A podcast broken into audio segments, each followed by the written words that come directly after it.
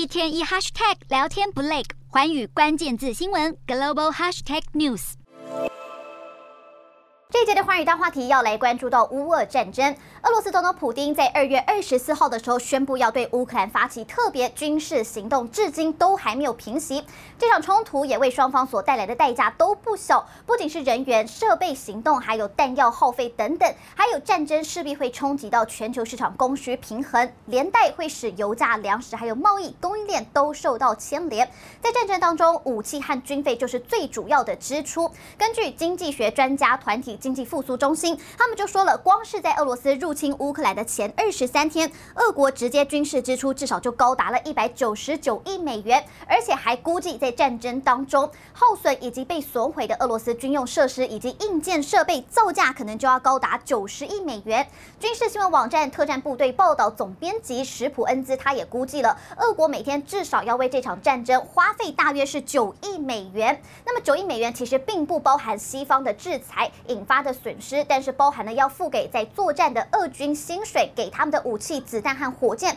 修复军事装备等等。另外，俄国在这场战争当中使用了数以千计的巡弋飞弹，每枚大约就是要一百五十万美元。而随着局势继续的恶化，俄罗斯投入的兵力和武器的数量上升，最直接的也就是战争经费也会随之增加。那么，根据芬兰银行新兴市场研究所高级经济学家西莫拉，他就表示了，从乌俄战争开始以来，俄国的国防开支至少就已经增加了五百三。三十亿美元，而俄罗斯军事成本将至少会达到一千一百亿美元，或者就是更多。而更惨的是，自从乌俄战争开始之后，欧美各国也陆续对俄罗斯进行经济制裁。欧美对俄罗斯祭出的多项能源还有金融制裁，希望能够借此拖垮俄罗斯经济，换取和平。但是战事依然是陷入胶着，俄罗斯似乎也没有受到影响，因为俄罗斯是能源、粮食、零件等等大宗商品的出口大国，所以有许多国家因为对俄罗斯进进口依赖度是很高的，因此他们是迟迟不肯同意制裁俄罗斯。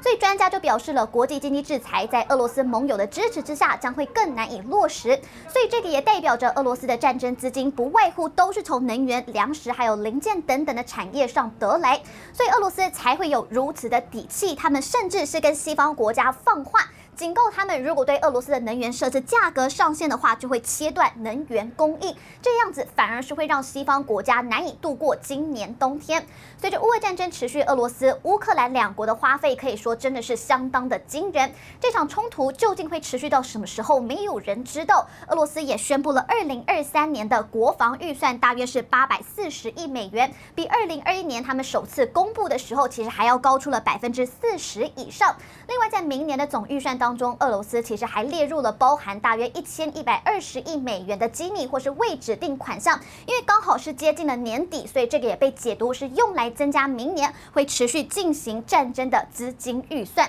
所以由此可见，尽管俄罗斯在战争当中其实已经烧掉了很多的钱，但是还是有足够的资金来供应必要的军备给前线作战的俄军。